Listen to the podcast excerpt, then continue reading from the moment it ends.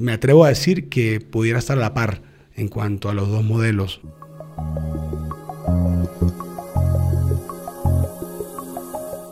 Hola, ¿qué tal? ¿Cómo están? Espero que todos bien. Bienvenidos a Frecuencia Samsara. Este es el canal de podcast de Videl Marrey y William Hernández. Hola Videl, ¿cómo estás? Bienvenida. Hola William. Hola a todos los que nos escuchan por Frecuencia Samsara. Sí, así es nuestro canal, ese es el nombre. Y bueno, Videlma, explícanos un poquitico a ver cómo fue la inspiración de ese nombre, y después de estar buscando la identidad de este canal, de, esta forma de comunicarnos, de esta forma de hacer un poco de conciencia y de llamar un poco a, revisar el canal, a revisar nuestro manual de instrucciones originario. Eh, ¿A qué te llevó o de qué forma llegaste a este nombre para que más o menos la audiencia entienda de qué se trata eh, Samsara? Ah, ok. Eh, bueno, la búsqueda, recuerda que la hicimos juntos y, hubo varias opciones, pero realmente apareció Sansara de la nada. Recordando un poco que Sansara es un término budista que hace alusión o tiene que ver con la rueda de la vida, ¿no? Entendiendo por rueda de la vida aquellos movimientos en los que unas veces estamos en una situación de alegría, y otras de tristeza. O también podemos entender la rueda de la vida como aquellos múltiples movimientos que hacemos, inclusive desde el alma, aunque este es un tema un poco más especial y profundo, ¿no? Pero también la rueda de la vida atendiendo a un mundo eh, del alma, a un mundo espiritual. Como en ese ondular en el que nos estamos siempre moviendo. Bueno, hoy corresponde, venimos hablando mm, de los roles o digamos eh, de la palabra roles, eh, entendiéndose de la mejor forma, de esa configuración originaria de hombre-mujer, más o menos eh, de manera de génesis, que viene sentado para cada una de estas figuras y hablamos de ambas, hablamos de, ambas en los capítulos anteriores. Hoy nos corresponde un tema que tiene mucha tela por cortar, pues básicamente digamos que es la cuna del todo, que es el tema familia. Correcto.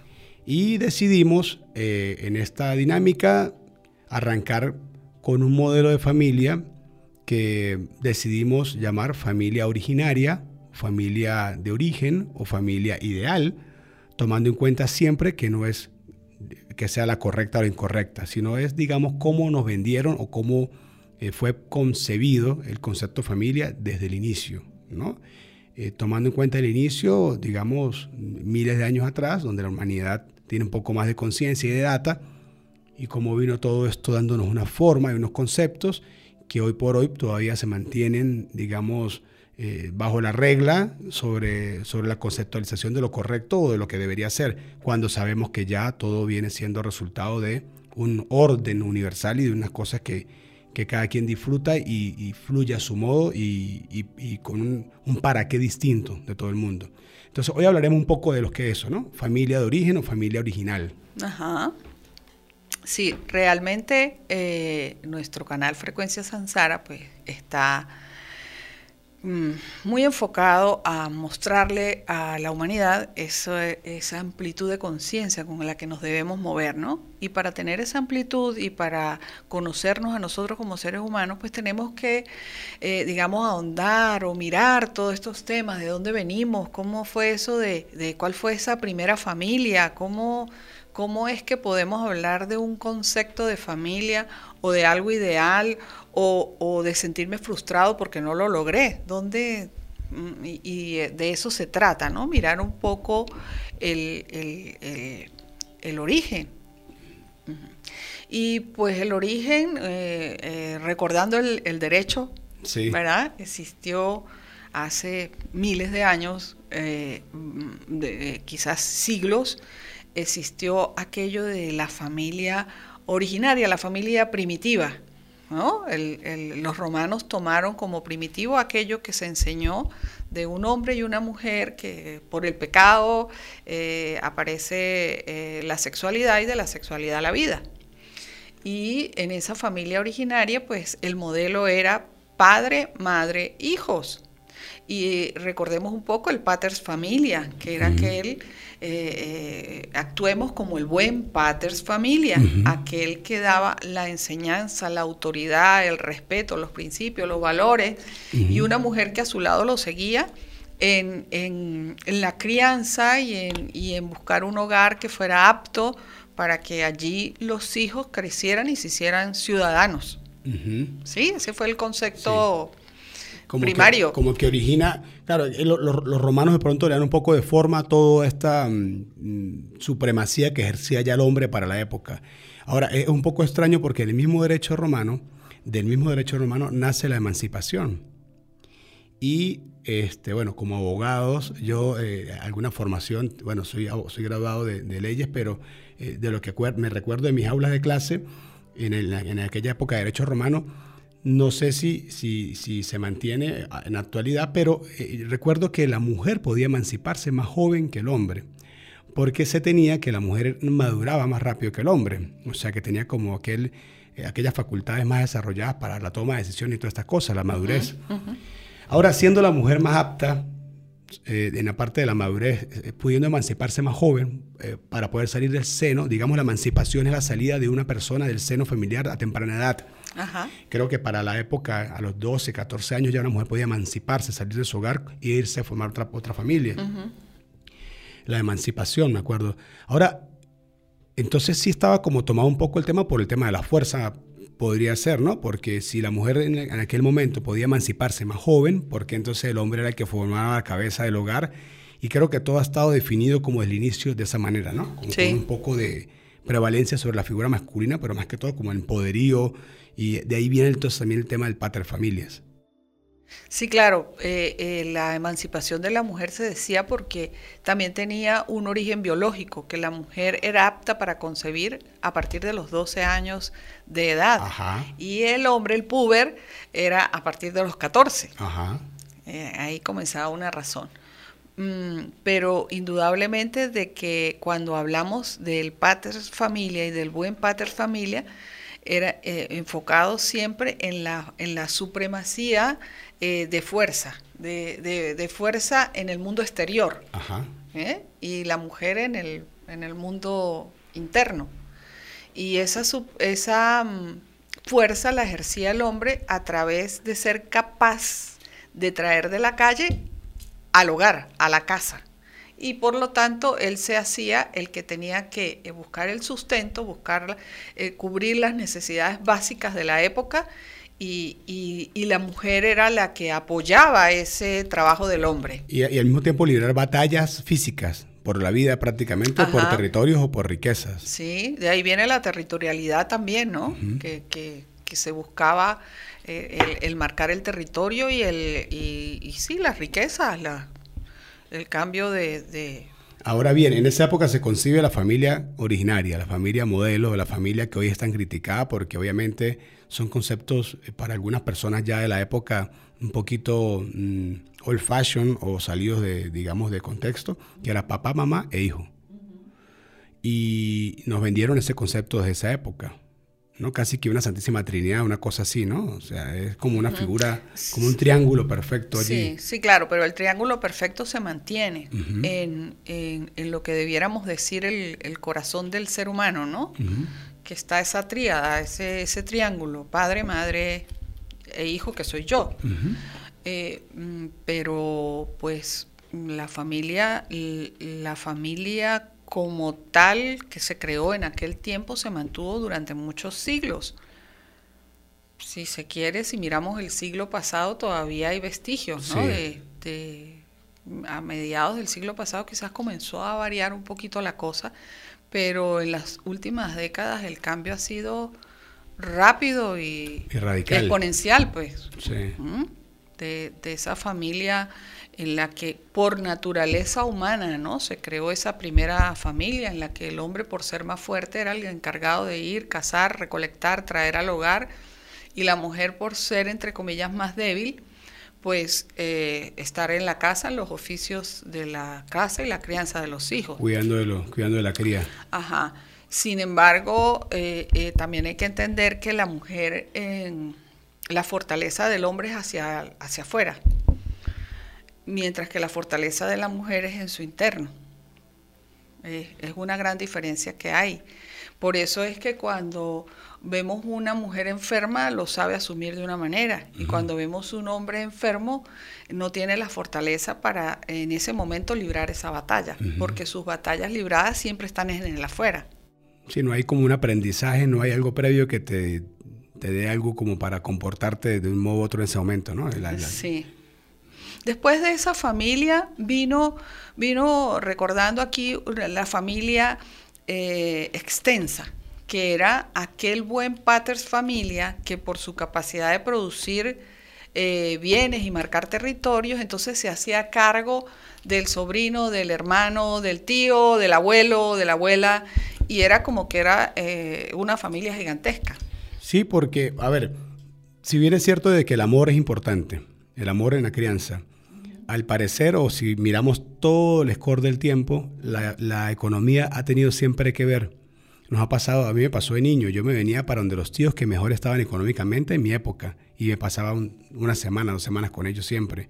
Y hubo parte de mi familia en que ni siquiera una semana, fue que se criaron completamente con el abuelo o con el tío que tenía como criarlos también. Entonces, e, era en esos pater familias que, digamos, desbordaban tanto que le daba como para su familia y también como para otros, ¿no? Y entonces daban educación. En mi familia también mi papá crió sobrinas, les dio educación, les, les pagó la universidad. Eh, mi casa era un gentío también. O sea, de, de gente que si vivían en, Guanare y no había universidad allá, entonces la casa de nosotros era como la residencia para esas Sí, eso ya culminó. Eso ya caducó. Ese, ese, tipo de familias ya eh, se eh, hizo, hizo mutación a otras, ¿no? A otros tipos de familias. Eh, luego de esa quedó la familia netamente consagrada por papá, mamá y los hijos que tuvimos. Ajá. Y esa también se estableció en un tiempo y ahí pues eh, igual crear valores, principios, que excelente, que el padre o madre, alguno de los dos, ejercía un poquito más de fuerza, pero siempre a la cabeza de los dos.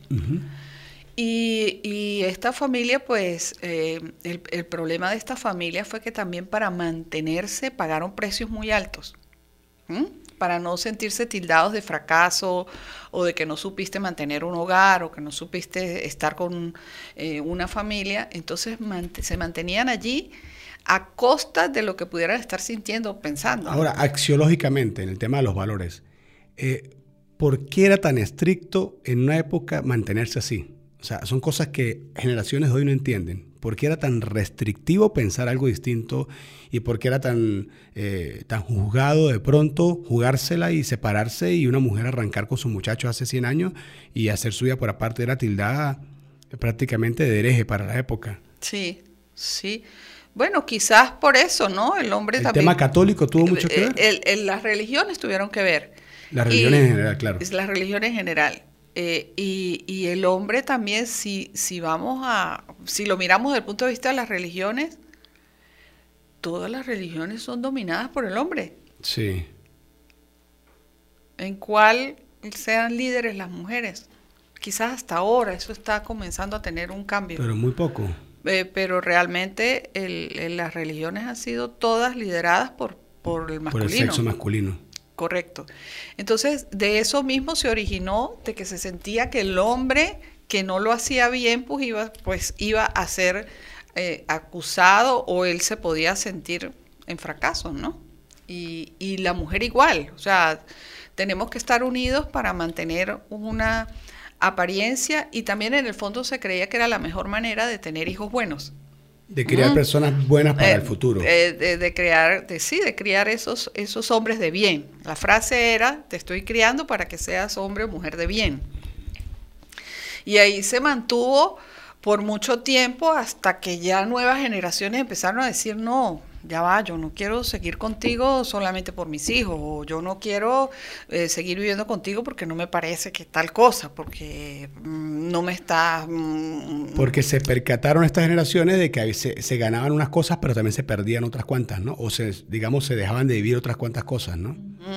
Eso es correcto. Entonces, eh, ciertamente, eh, durante toda la humanidad, sí es verdad, ha existido uh, papá, mamá, ha existido la figura de hijo, y, siempre en la psiquis de la humanidad está que lo correcto es que estemos juntos para dar esos hombres de bien, ¿no? Esa, esas frases fueron rodando a través de, de los años.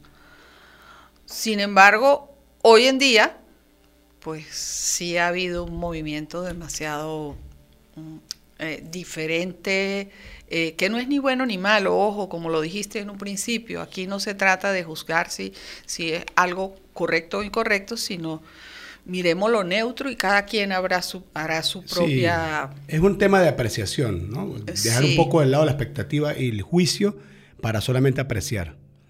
Eh, porque evidentemente ya no es como antes y exigirlo, digamos, tú lo puedes vivir, puedes formar tu, familia, una familia originaria, una familia moderna, una familia ideal, como queramos llamarlo, pero ya no es, la, ya no es el requisito para crear personas de bien, ya no es el requisito para figurar socialmente, ya no es el requisito para figurar económicamente, porque también hay otra cosa, hay gente que tiene ligada, que si no tiene una pareja ideal con una familia de cuadro, eh, no puede ir a, no sé, a una institución bancaria a presentar un proyecto empresarial. Eso pasaba hasta hace poquito.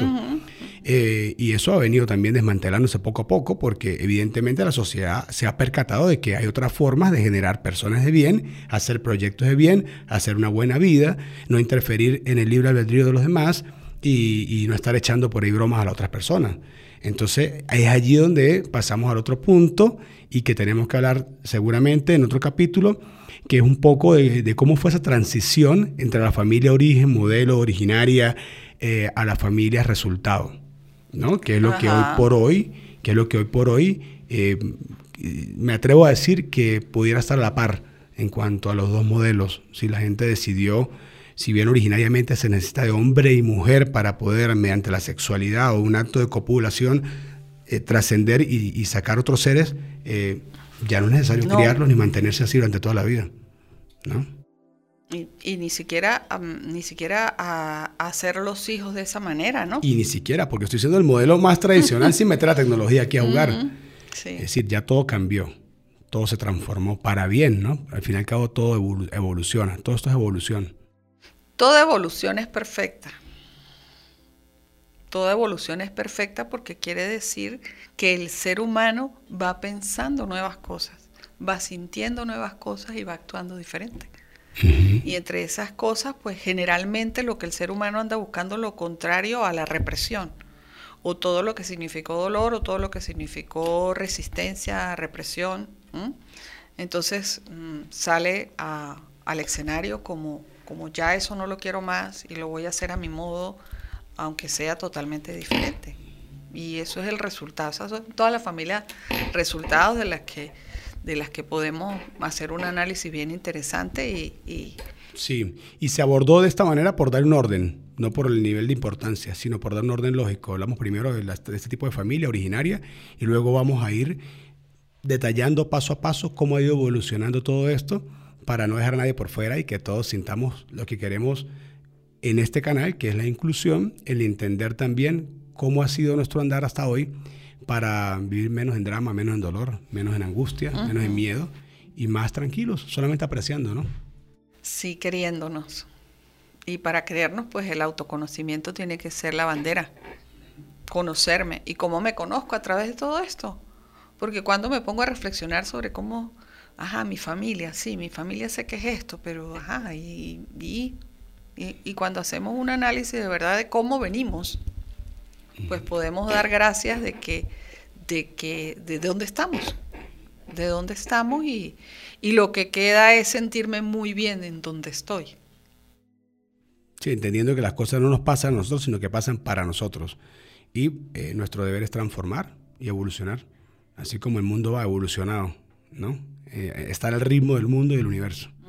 Así que bueno, esto fue eh, Frecuencia Samsara, el canal de podcast de Videlma Rey y William Hernández y este capítulo lo dedicamos al tema de la familia en su origen.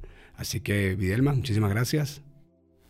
A ti, William, y a todo el equipo. A todo el equipo presente. A todo el equipo de Frecuencia Sansara que tiene una vibra increíble. Perfecto. Bueno, entonces nos vemos en un próximo capítulo. Excelente, gracias.